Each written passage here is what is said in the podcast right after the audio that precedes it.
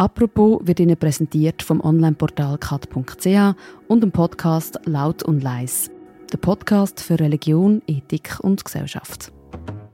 Heute bei Apropos Saudi-Arabien und Fußball. They are football mad, they're football crazy, and they're crazy about the Premier League. Now, the rulers of Saudi Arabia uh, have looked at this, seen all this interest in sport, uh, and they've thought instead of other people making money, let's make money ourselves. Let's keep the money within our own borders. 500 Millionen für Ronaldo, 300 Millionen für Karim Benzema, 320 Millionen für Neymar. Saudi-Arabien ist auf Einkaufstour. Ein internationaler Fußballstar nach dem nächsten macht sich auf dem Weg in die Wüste, angelockt von den saudischen Milliarden. Das internationale Fußballbusiness, sonst schon ein ziemlich nervöser Markt, dreht gerade völlig ab. Was passiert da? Warum macht das Saudi-Arabien? Und was macht das mit den europäischen Spitzenclubs? Das alles besprechen wir mit dem Thomas Schiffle. Er ist Fußballredakteur von Tamedia, regelmäßiger Gastspieler in der Halbzeit im Fußballpodcast von Tamedia und heute ist er bei uns zu Gast bei Apropos im täglichen Podcast vom Tagesanzeiger und der Redaktion Tamedia. Hallo Thomas. Salut Philipp.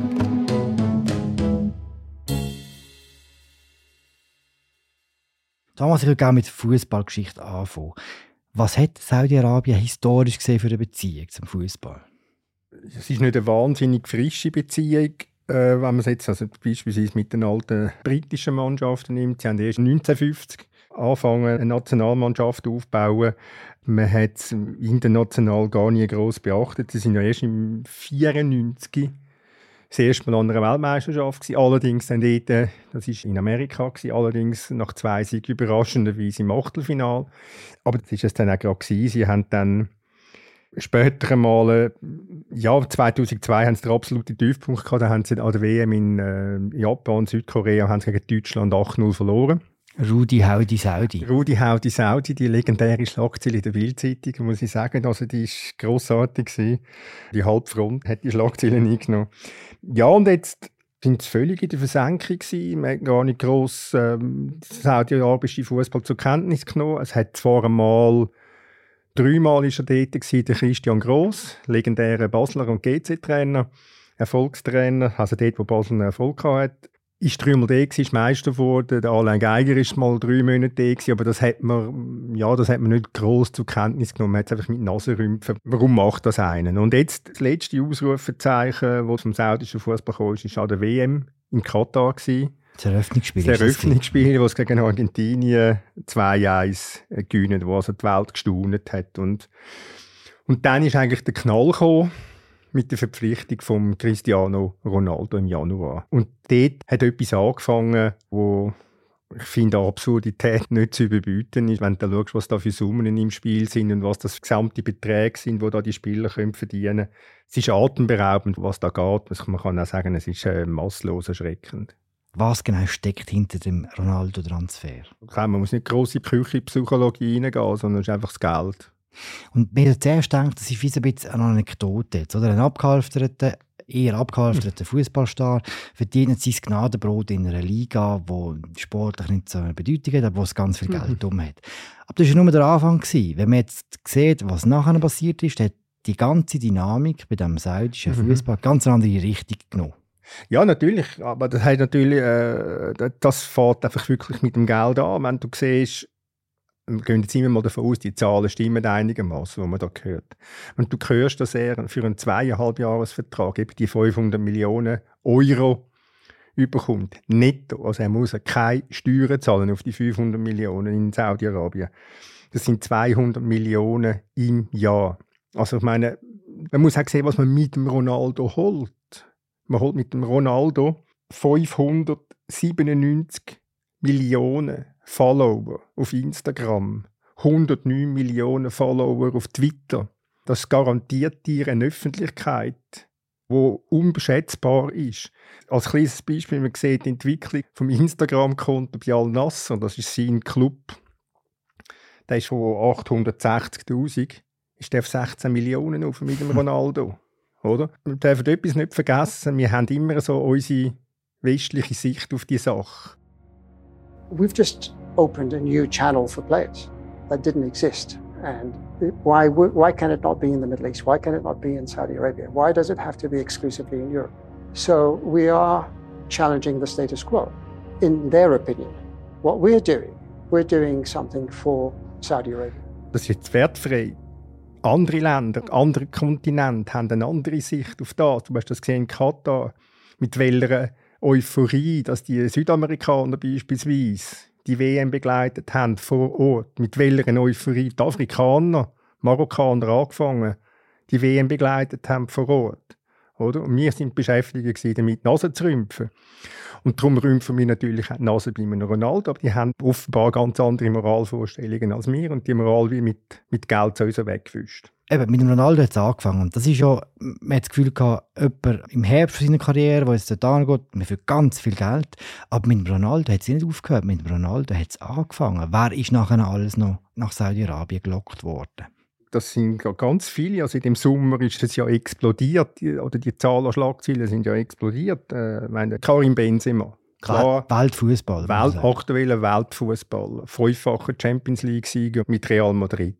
Zu dem Zeitpunkt, wo er gegangen ist, nach wie vor einer der besten Mitstürmer auf der Welt. Also wirklich. 35 zwar, okay, aber man kann auch sagen, ja, der hat vielleicht einen anderen Bezug zur muslimischen Kultur, weil er ein Muslim ist. Und er hat dann so schön erzählt, der Benzema, ja, jetzt kann ich endlich mal in einem muslimischen Land leben. Ja, das ist ja wunderbar, oder?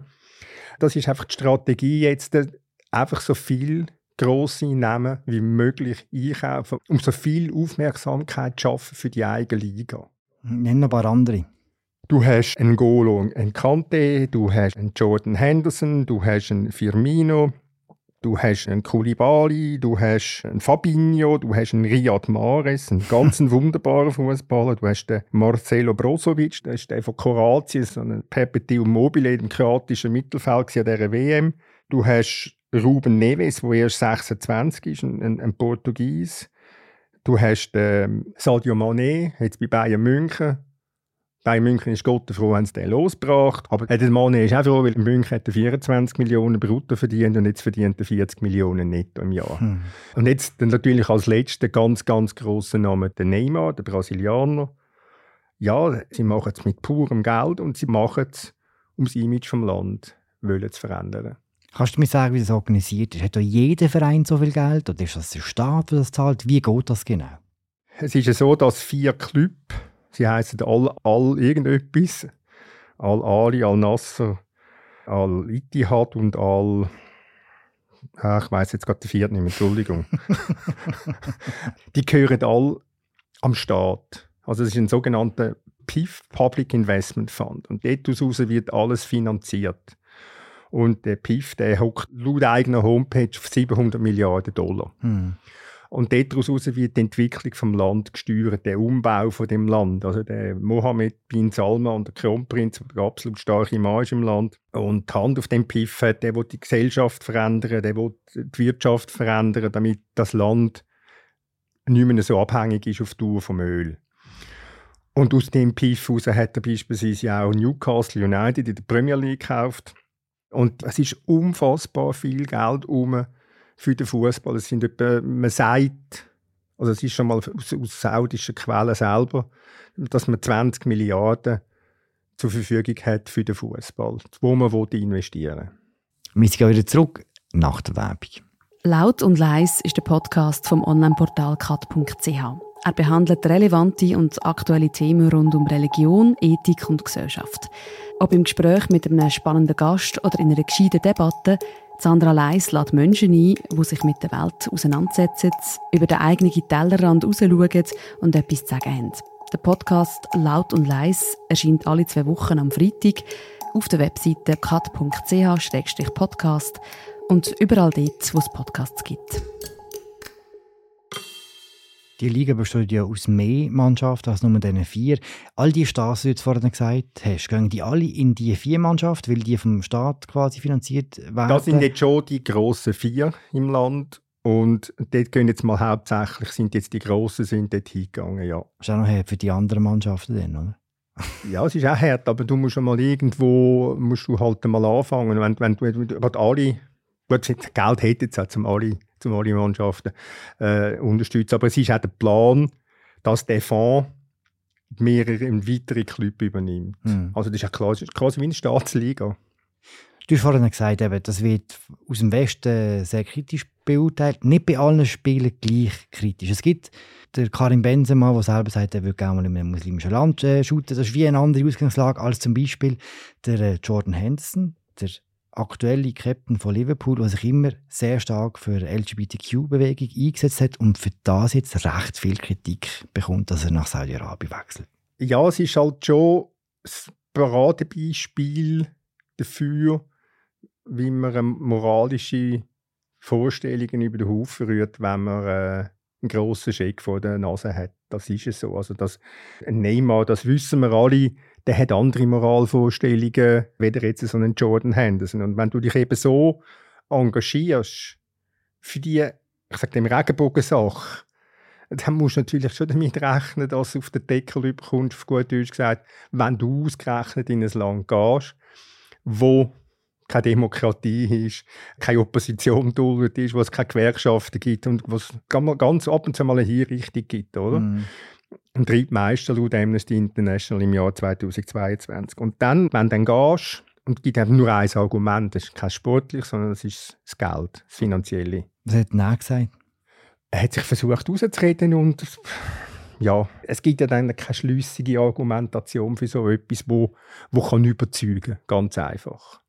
In Liverpool hat er 10 Millionen brutto gehabt im Jahr, also umgerechnet in Euro. Mhm. Und jetzt ist er bei 42 Millionen netto im Jahr. Das macht einen Unterschied von, vom siebeneinhalbfachen mehr hätte. Oder? Und der kommt in drei Jahren auf 126 Millionen. Dann rührst du halt möglicherweise das eine oder andere Bedenken über Bord. Die einen Stars haben sich Richtung Osten, Richtung Nahen Osten orientiert. Der andere, richtig grosse Star, Richtung Westen. Der Messi ist zu äh, Inter Miami gegangen und macht alle wahnsinnig gerade, weil er so viel Goal schießt und so spielt, wie er halt spielt. Und dort hat es einen Sprecher gegeben von der Saudischen Liga und der hat argumentiert, dass es eigentlich gar keinen grossen Unterschied mache, ob jetzt ein Henderson nach Saudi-Arabien oder ein Messi nach Amerika ginge. Siehst du das gleich? Es kommt darauf an, was er damit will sagen, ob in Amerika Menschenrechte gleich vernachlässigt werden wie in, äh, wie in Saudi-Arabien. Das ist eine Frage. Man kann, auch, man kann natürlich selbstverständlich Amerika auch kritisch sehen, wenn es äh, um, um die Außenpolitik geht von Amerika. Man kann die ganze amerikanische Geschichte kritisch sehen, wenn du anschaust, was mit der indigenen Bevölkerung haben, weil Rassismus natürlich heute noch im Alltag dort ist und wie viel Krieg das die Amerikaner schon angezettelt haben. Oder? Ich weiß nicht, was ihn getrieben hat, um das zu sagen, aber ich sage noch, man darf auch Amerika kritisch sehen, ohne dass man jetzt aber irgendetwas schönreden, was in Saudi-Arabien ist. Ist es nicht auch moralisch ein bisschen dünnes Eis, wenn man sich vergegenwärtigt, dass heute schon ganz viel Geld aus Saudi-Arabien, aber auch aus anderen Ländern, die ein schwieriges Verhältnis zum Rechtsstaat und zur Demokratie haben, heute schon im europäischen Spitzenfußball drin ist. Du hast das Beispiel von Newcastle erwähnt. Du kannst ja das Beispiel nehmen von Paris Saint-Germain wo Katar gehört. Du kannst Beispiel nehmen von Manchester City, dem aktuell besten Verein in der Welt, wo Abu Dhabi gehört.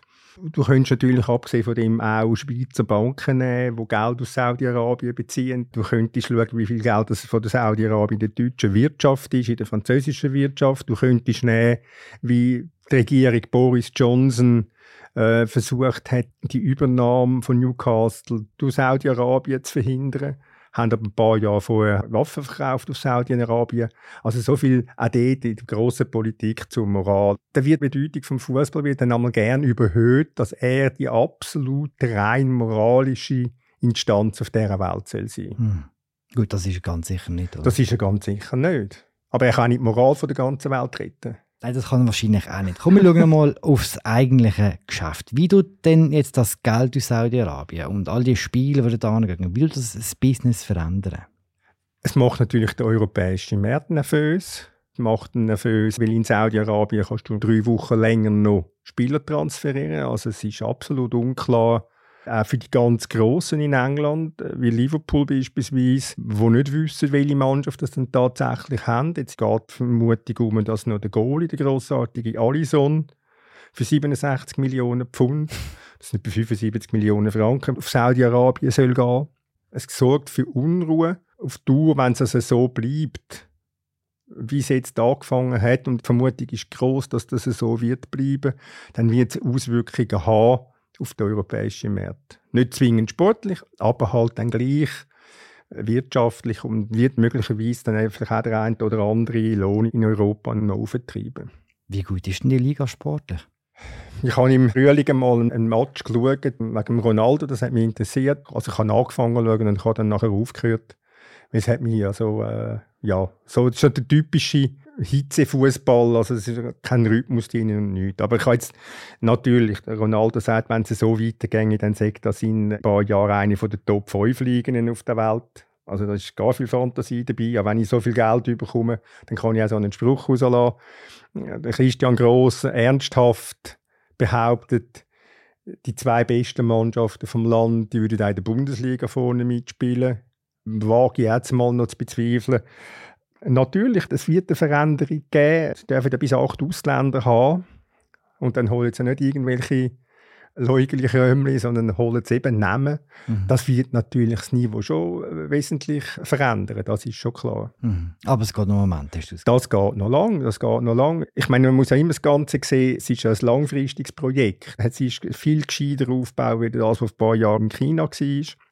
Und der Hintergrund ist ja auch, man will die WM spätestens 2034. Oder? Dass, dass Katar, der ungeliebte kleine Nachbar, die WM hat und das große Saudi-Arabien hat gesehen, wie das kleine Katar die WM hat können organisieren. Das ist natürlich ein Stachel im saudischen Fleisch, die Eitelkeit getroffen von ihnen und darum wollen sie jetzt unbedingt, also sie hätten jetzt am liebsten schon 2030, aber das sind 2034 und die werden sie auch, bin ich sicher, werden sie auch überkommen weil äh, die FIFA ist auch nicht zwingend bekannt, sich nicht gerne mit Autokraten zu umgeben. Das Projekt geht ja über den Männerfußball raus. Sie schauen sich offenbar auch bei den Frauen um. Das ist auch noch interessant für ein Land wie Saudi-Arabien, wo Frauenrechte nicht so oberst sind.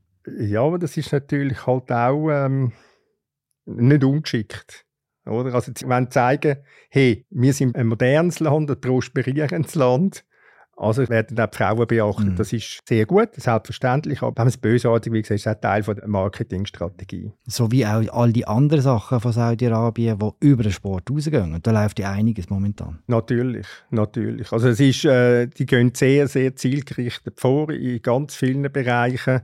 Ich meine, sie haben einfach Geld ohne Ende. Und das Projekt heißt ja Vision 2030 vom Kronprinz. Und ich habe in, im Guardian gelesen, dass die für das Projekt 7 Billionen Dollar zur Verfügung haben. Wir können anfangen umrechnen, wie viel das mm. ist. Mhm. Das sind 7000 Milliarden. Oder also da, die werden alles mit Geld kaufen, wo man kann kaufen. Was beinhaltet denn die Vision? Das ist der Umbau vom Land. Es gibt ja so einen riesigen Wohnkomplex, den er in die Höhe aufziehen will.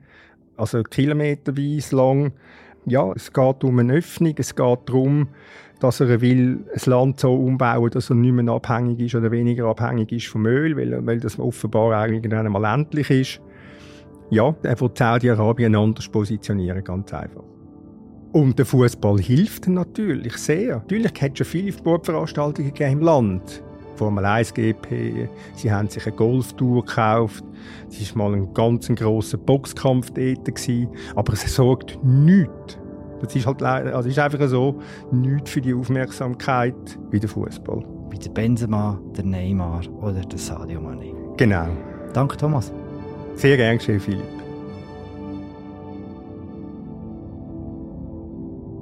Das war sie, unsere aktuelle Folge zum Thema Geld und Saudi-Arabien, die Analyse von Thomas Schifferle und noch zwei andere Texte aktuell zum Transfer von Neymar, die wir sehr gerne in der Episode verlinken. Und wir hören uns dann morgen wieder. Danke fürs Zuhören. Ciao zusammen.